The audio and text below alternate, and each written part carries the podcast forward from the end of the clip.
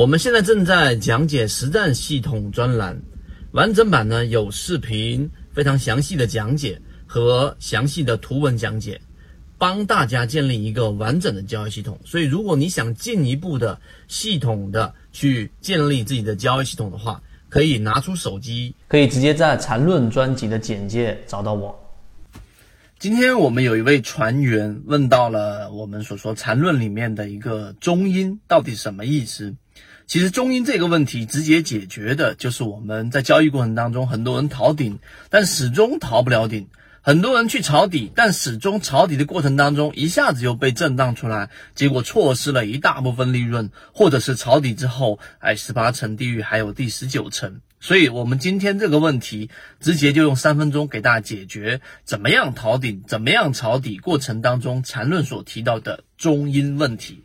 首先，我们先说说中阴这个概念是在缠论里面一个很深涩、很多人没办法理解的一个内容。但在我们泽西缠论当中，我们会不断的给大家深入去讲到更加实战的内容。我们剥离掉那些啊可能呃有一点深涩的词汇的描述或者数学的概念。那么回归到本质，什么是中阴？首先第一点要明白。任何一个趋势，任何一个走势，它都是有一个生长幻灭的过程。一个趋势的死掉啊，就是一个趋势的完结，它的死直接呢，就是意味着另外一个趋势的生啊。这是一个我们说死与生的一个概念，向死而生吗？一个事物的不好的东西，它往往连接着另外一件事物好的东西，这个是一个哲学概念的一个层面。但在交易层面里面，就是一个走势的完结，往往衔接着另外一个走势的开始。这是第一，第二，但是在佛学当中，或者说在禅论里面所提到的死和生中间，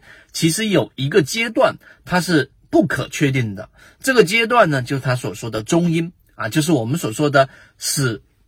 一个趋势走完之后，到另外一个是趋势生。这个过程当中是有一个模糊的阶段，而这个模糊的阶段，因为走势没有走完，所以我们没有办法就是确立它到底是我们所说后面走势是一个 V 型反转，还是下跌盘整下跌的一个中继。这个问题呢，其实是有解的。我们来说第三个点，那这一个解呢是什么解呢？就是我们要判断这一个中阴阶段到底它最终走向是一个我们说第一类型买点。还是下跌盘整中继呢？它这里面提到的，我们直接沿用我们圈子给大家提供的一个超跌突破的一个信号啊。这个超跌突破呢，实际上分为四个轨道，一个是上趋势，一个是我们说的次上趋势，一个是我们次下趋势和一个我们说的下趋势。那么我们的模型当中呢，用了我们圈子所说的散户大幅减少，这个我不说啊，不展开去说，时间关系。那么这个四个轨道实际上是判断一个个股在运行过程当中的，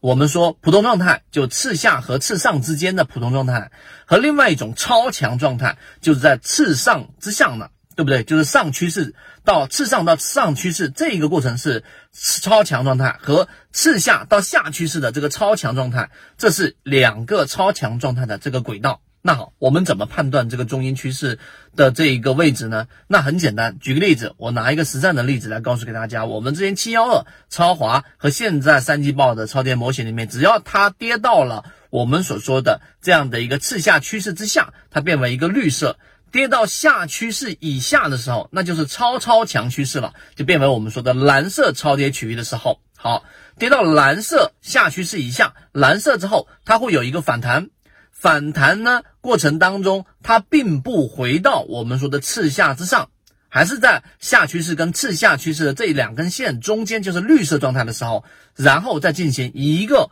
我们所说的这样的一个调整。这一个反弹之后，它不破。我们说的次下趋势线，然后呢再往下回踩，这个就是我们所说的第一类型买卖点的一个安全介入位置和第二类型介入的安全买入位置，因为它没有从我们所说的这一种超强的状态，然后回到我们说的普通状态，所以这种位置的这一种反弹的回踩，往往在这个位置去介入，安全性会更高。